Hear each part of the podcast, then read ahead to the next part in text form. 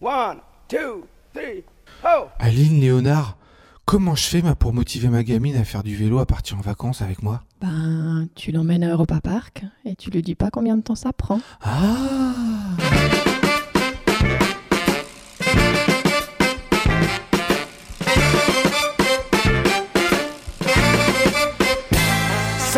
vous écoutez Pause Vélo, l'émission qui donne envie de pédaler, l'émission sur le vélo utilitaire. Et aujourd'hui, on est avec Aline et Léonard. Comment ça va? Très bien. Alors, vous êtes une petite famille à vélo, vous avez trois enfants et vous êtes militant. Vous faites partie d'Extinction Rébellion, vous êtes aussi engagé en politique.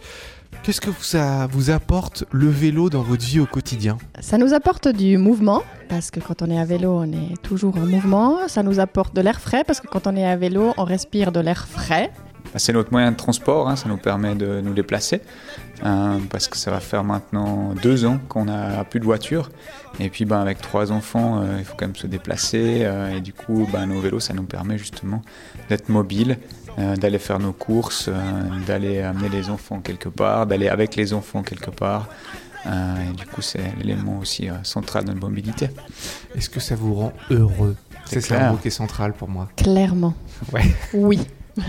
Extinction Rébellion, qu'est-ce que c'est que cette association en fait? C'est pas une association, c'est un mouvement. C'est un mouvement international qui est né en 2018 en, en Angleterre et qui a pris de l'ampleur dans le monde entier. C'est un mouvement euh, pro-climat, donc c'est des, des personnes qui se réunissent ensemble et qui ont décidé de- d'agir, d'organiser des actions non violentes euh, pour, euh, pour faire réagir les gouvernements. Moi déjà j'adore le nom Extinction Rébellion. Ça fait à moitié film de science-fiction d'action. Extinction Rebellion.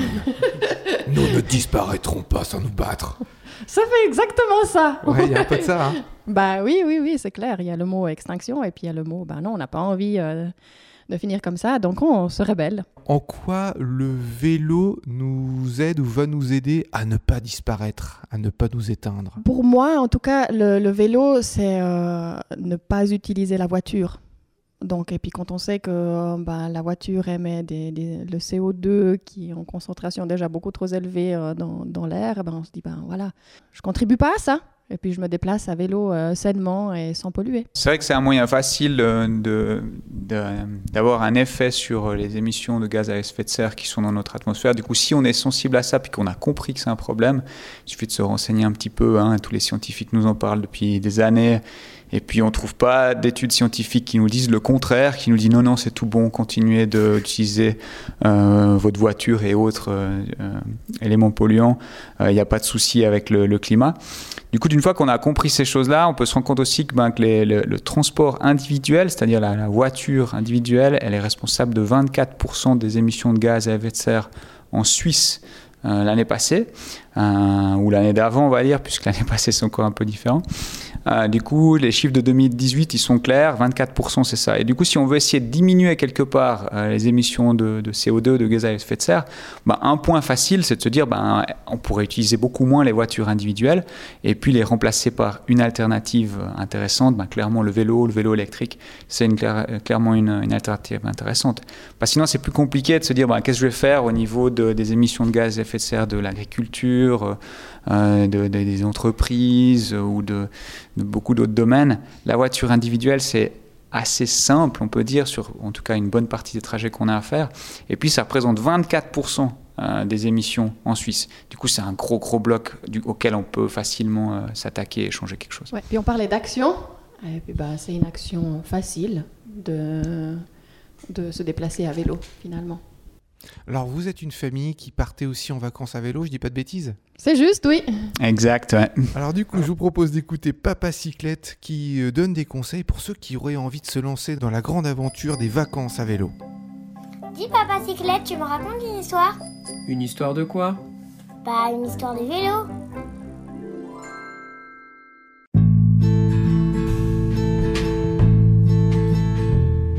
Tout ce que vous avez toujours voulu savoir pour partir à vélo est dans la chronique de Papa Cyclette. Le vélo c'est bien, mais si on a mal aux fesses? Ah, la bonne question. C'est vrai que les problèmes de fesses sont des soucis récurrents et qui peuvent gâcher un voyage. J'en ai fait l'amère expérience. Au-delà du choix du vélo, le choix de la selle sera important pour le confort. Chaque anatomie étant différente, il est difficile de conseiller un produit. Néanmoins, certaines selles semblent plébiscitées par la communauté de voyageurs. Les selles en cuir, de type Brooks, Berthoud, sont souvent utilisées. Elles sont dures au début, elles s'assouplissent avec le temps, ce qui finit par les rendre confortables. Des selles évidées et qui sont dites Infinity semblent être une bonne alternative en limitant les points de contact entre la selle et le cycliste. Je parle au conditionnel car je n'ai pas eu l'occasion de les tester.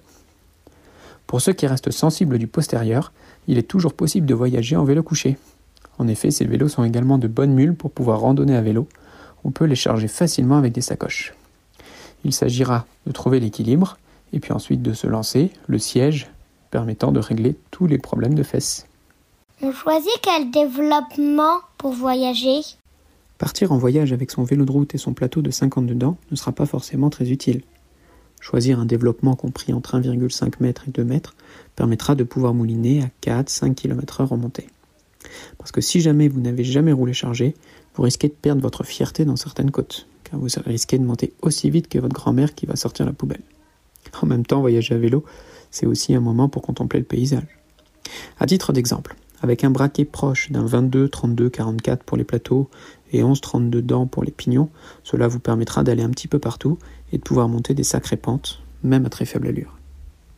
Des petits plus? Un éclairage efficace est un plus.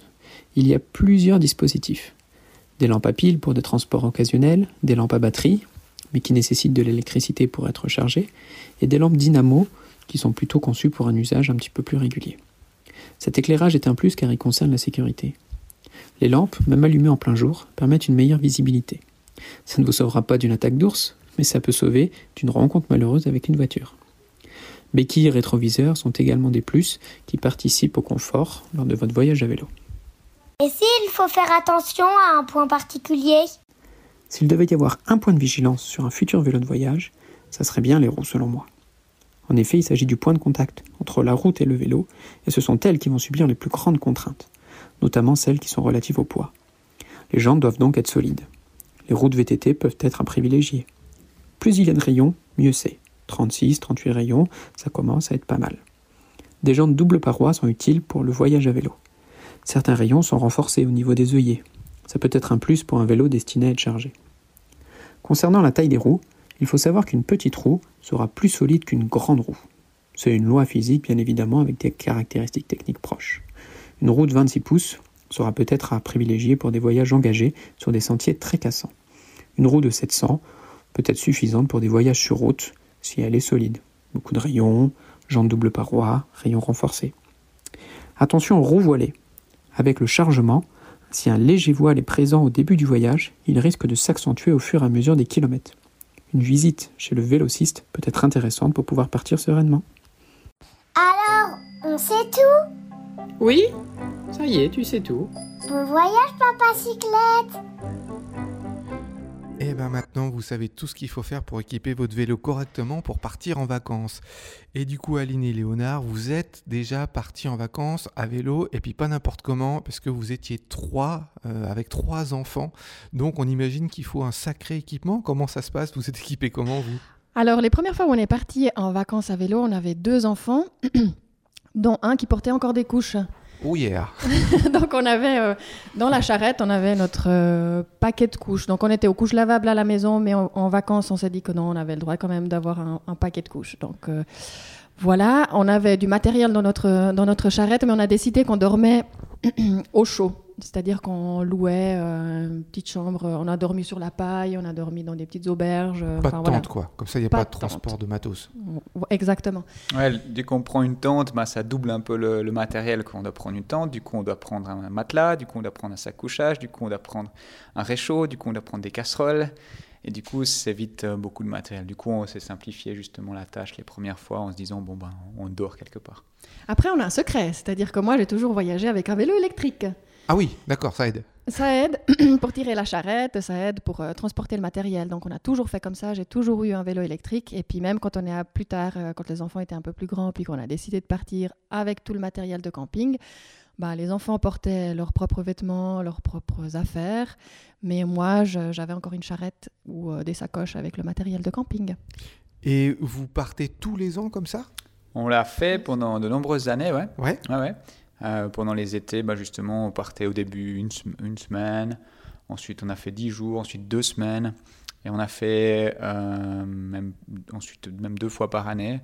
Et puis après avoir fait justement deux fois euh, des plus grands trajets de, de deux semaines, la première fois qu'on a fait autant de temps, c'était pour aller depuis la maison jusqu'à Europa Park. Les enfants avaient, je ne veux pas dire de bêtises, mais 4, 8 et 10 ans. Euh, oui, c'est ça. 4, 8 et 10 ans. Et du coup, ben, la petite, elle était encore dans la remorque ou sur un follow me derrière le, derrière le vélo. Euh, mais les grands ont pédalé 400 km avec nous à 8 et 10 ans pour aller jusqu'à Europa Park, euh, depuis la maison en passant par, par Bâle. Euh, Ça fait 200 km à peu près? 400. 400. 400, ouais. Et puis ensuite, on est revenu en train. Euh, et puis ensuite, l'année suivante, ils puisqu'on a vu que ça fonctionnait bien de les amener jusqu'à un beau parc d'attractions, on allait jusqu'à Legoland Deutschland. Et là aussi, Allez. c'était à peu près euh, 400 km aussi en deux semaines. Ah, puis du coup, ça nous ouais. motive pour pédaler. Ah oui. Exactement. Ah ouais. Sûr. Parce que eux, ils savent juste qu'on va à Legoland. Du coup, après deux heures, quand on passe euh, vers Vevey, ils disent euh, c'est bientôt euh, Europa Park. Oui, on est là, heure. non, mais écoute, on va déjà faire la première nuit quelque part. quoi. Du coup, attends, en combien de temps tu as dit que ça, ça prenait les 400 km Euh, à peu près 11 jours, c'est ce qu'on a, ce qu'on a pris. ouais. Et puis ensuite, on était trois jours euh, sur place à Europa Park ou à Legoland Deutschland. Et puis ensuite, ben, un jour pour revenir en train euh, avec quelques escales et, et toujours un peu d'adrénaline quand il faut changer de train avec euh, quatre vélos, euh, une remorque, euh, huit sacoches euh, Trois et enfants trois enfants qu'il faut justement pas oublier sur le quai. et cinq minutes. Ah oui, sur chaque quai, ouais. Aline, toi, tu as, tu as dit que tu avais un vélo électrique. Et toi, tu as un tandem, euh, Léonard. Exact. Alors après, le tandem, c'était euh, pour le long voyage qu'on a ensuite euh, mis en place, où on est parti pendant 5 mois. Euh, et là, on a fait 4000 km, du coup un peu plus que les 400 en deux semaines. Tous les 5 Tous les 5, exact. Du coup là, les enfants avaient 6 ans, euh, 10 ans et 12 ans. Et puis bah, la petite à 6 ans, elle était euh, sur un tandem avec moi. Et du coup là, c'était une belle solution. Aline, elle avait toujours le vélo électrique et une remorque derrière pour euh, le matériel, parce que là, on peut pas partir euh, sans tente et sans matériel de camping. Et puis, euh, les enfants étaient chargés aussi avec leur, sacoche, euh, leur matériel pour partir pendant 5 mois. Et du coup, on a fait une, belle, belle aventure euh, tous ensemble. Et là, bah, c'était aussi essentiel à, 6 ans de pouvoir être sur un tandem avec son papa. Elle était devant moi. euh, C'est un tandem où elle est couchée dessus. Et du coup, c'était vraiment facile pour elle et agréable pour tout le monde dans cette configuration-là. Alors apparemment, t'as pas eu trop de peine à choisir ton vélo parce que en plus d'être dans votre vie au quotidien euh, engagé pour le vélo, dans votre militance euh, euh, associative, ou même si c'est pas une association exactement, euh, en plus tu travailles dans une boutique de vélo. Exact, ouais, ça aide bien. Et puis, bah, c'est ma passion du vélo qui m'a amené là-dedans de toute façon. Du coup, c'est vraiment quelque chose d'assez logique. Et puis ensuite, ben, ça permet aussi ben, de montrer aux gens qui auraient des questions sur ce, ce- ce type d'aventure. Ben, voilà, oui, c'est possible. Regardez, on peut équiper une famille, euh, partir en vacances ou même partir en voyage pendant, pendant plusieurs mois euh, à vélo. Démonstration par l'exemple. Exact. Et même chose avec la vie de tous les jours. Euh, bah oui, c'est possible euh, d'enlever une voiture sur deux voitures ou d'enlever toutes les voitures sur les voitures qu'on a devant la maison. Et puis de faire euh, beaucoup de choses ou alors quasiment tout à vélo facilement. Et ben ça, on va en parler. Mais tout d'abord, on écoute la chronique du yak. Bonjour, aujourd'hui j'aimerais vous parler d'Eric Atfel et son frère Jack qui en 1932 sont partis de Johannesburg et ont traversé toute l'Afrique à vélo avant d'arriver en pleine euh, Deuxième Guerre mondiale en Angleterre. J'ai eu la chance de rencontrer Jack de son vivant deux ans avant sa mort. Il avait à l'époque déjà 87 ans. Il m'a ouvert euh, grand à la porte de sa maison. euh, il m'a offert, euh, enfin, il m'a dédicacé plutôt son livre euh, qui existe toujours euh, en version anglaise. Eric se rappelle de son frère Jack. Un an auparavant, après une sortie au cinéma, nous marchions le long de la mer. Nous commençâmes à parler de voyage d'une manière très désinvolte, comme il nous arrivait souvent de le faire. Lorsque, quelques heures plus tard, nous retournâmes à notre voiture, il ne restait plus un seul coin du monde que nous n'étions pas déterminés à visiter. Les frères Jack frappent à la porte de trois revendeurs de bicyclettes à Johannesburg. Hercule, BSA et Royal Enfield. Ce dernier fut le seul à répondre. Il était sûr que son fournisseur de Londres nous ouvrirait ses bras et nous signerait un gros chèque, mais en attendant, il nous a vendu des cadres noirs équipés au prix courant, 3 livres sterling et 6 shillings chacun. Eric se souvient comme si c'était hier de sa Selbrooks en cuir, de son chargement à trois vitesses Sturmé Archet, de sa chaîne Reynolds et de ses pneus John Bull. Nous prîmes possession de nos bicyclettes à 5 heures du soir et étions déjà en route à minuit, façon aussi d'échapper au recrutement de militaires. Eric était toute sa vie durant un militant anti-apartheid, lui qui était pourtant blanc, bien né, afrikaners. Il me montre la carte à l'échelle 1 2 millionième qu'ils utilisèrent pour traverser l'Afrique. Ça fait rigoler aujourd'hui que chacun possède un, GPS sur son guidon. De rares lignes rouges indiquent les quelques routes existantes d'alors, seulement 400 km de voies asphaltées entre le Cap et le Caire. Atfel se montre curieux, mais pas envieux de mon VTT à 24 vitesses. Nous n'avions pas d'argent, que de simples bicyclettes et de mauvaises pistes, mais nous nous sentions toujours en sécurité. Les gens nous invitaient partout et nous laissions sans crainte nos vélos équipés à l'extérieur durant la nuit, appuyés contre leurs cases. L'idée d'être volés nous était étrangère. Ce qui les a constamment soutenus durant leur périple fut l'unique chose qu'on ne peut pas emporter, la gentillesse des habitants. Ceux-ci savaient ce dont les deux frères avaient besoin, un repas, un lit à l'abri de la pluie et des sourires partagés. Le temps a révolutionné à la fois le cyclisme et la communication, mais Eric en est certain, le changement majeur a eu lieu dans les comportements des gens. Eric et son frère transportent l'équipement minimum, très peu d'argent liquide, et ils quittent le, Cap avec 52 rands en poche, avec cependant un seul et incroyable luxe, la guitare de Jack. Notre départ fut presque un désastre, se souvient Eric. Lorsque nous entrâmes dans le parc national des éléphants d'Ado, il était presque 5 heures et nous étions couverts de coups de soleil, les muscles raides, les fesses en flammes, affamés et plus que désillusionnés. Se mesurer à l'impossible apporte cependant une forme de liberté. Prenant soudainement conscience de sa fragilité et de la pure folie de leurs entières entreprises, Eric comprend qu'il devra tout donner pour réussir. Alors que, quittant les Swartzkopf, nous approchions le sommet de la colline, je jetai un coup d'œil au feu de Port Elizabeth, sa ville natale, et réalisai pour la première fois que j'effectuais une coupure radicale avec ma vie d'avant, délaissant mes amis, ma famille, tout ce qui m'était familier. C'était un sentiment étrange, effrayant, mais aussi exaltant. Lorsque les frères Atvel parviennent finalement à Johannesburg, ils acquièrent des pèlerines imperméables, des sacoches, des casques coloniaux, des sacs de couchage et un nouvel appareil photo. En Rhodésie, actuellement le Zimbabwe, ils achètent une tente. Une photo prise plus tard les montre avec leur équipement. La tente fixée sur le porte-bagages arrière avec une paire de sacoches et la guitare de Jacques, ficelée au cadre. Un homme commence par ses pieds, disent les aborigènes d'Australie. Ainsi, les frères Atvel partent-ils à la découverte de l'Afrique de bas en haut? Nos casques émaillés de blanc et nos bicyclettes lourdement chargées nous rendaient très visibles et nous nous sommes vite habitués aux habitants des villes, des villages, qui nous arrêtaient pour nous demander d'où nous venions et où nous allions. Au-delà des descriptions habituelles des fameuses attractions touristiques des chutes Victoria, des Flamants Roses, des grands parcs kenyans et de la tombe de Toutankhamon, c'est avant tout le côté humain du récit qui ressort avec la plus grande intensité. Au nord, les indigènes ignorent jusqu'à l'existence même de l'Afrique du Sud. Ils étaient surpris de voir deux blancs à bicyclette, encore plus lorsque nous leur demandions un lieu pour dormir. Il leur était impossible de comprendre que nous nous rendions à Londres. On est toujours avec Aline et Léonard, une famille de personnalités engagées pour le vélo. Alors vous faites des choses au niveau professionnel, dans, vos engagements associatifs, dans votre vie et aussi en politique, parce qu'il y a différents échelons d'engagement. Le niveau, le niveau tout en haut, si on veut que tout le monde s'y mette, c'est l'engagement politique. C'est bien ça? Exact, ouais. Et puis ben là, moi, je, débute euh, avec un engagement au niveau de la commune. Euh, et puis on verra bah, ce qu'on arrive à faire ces cinq prochaines années, puisque les résultats sont tombés euh, dimanche passé et que c'était positif.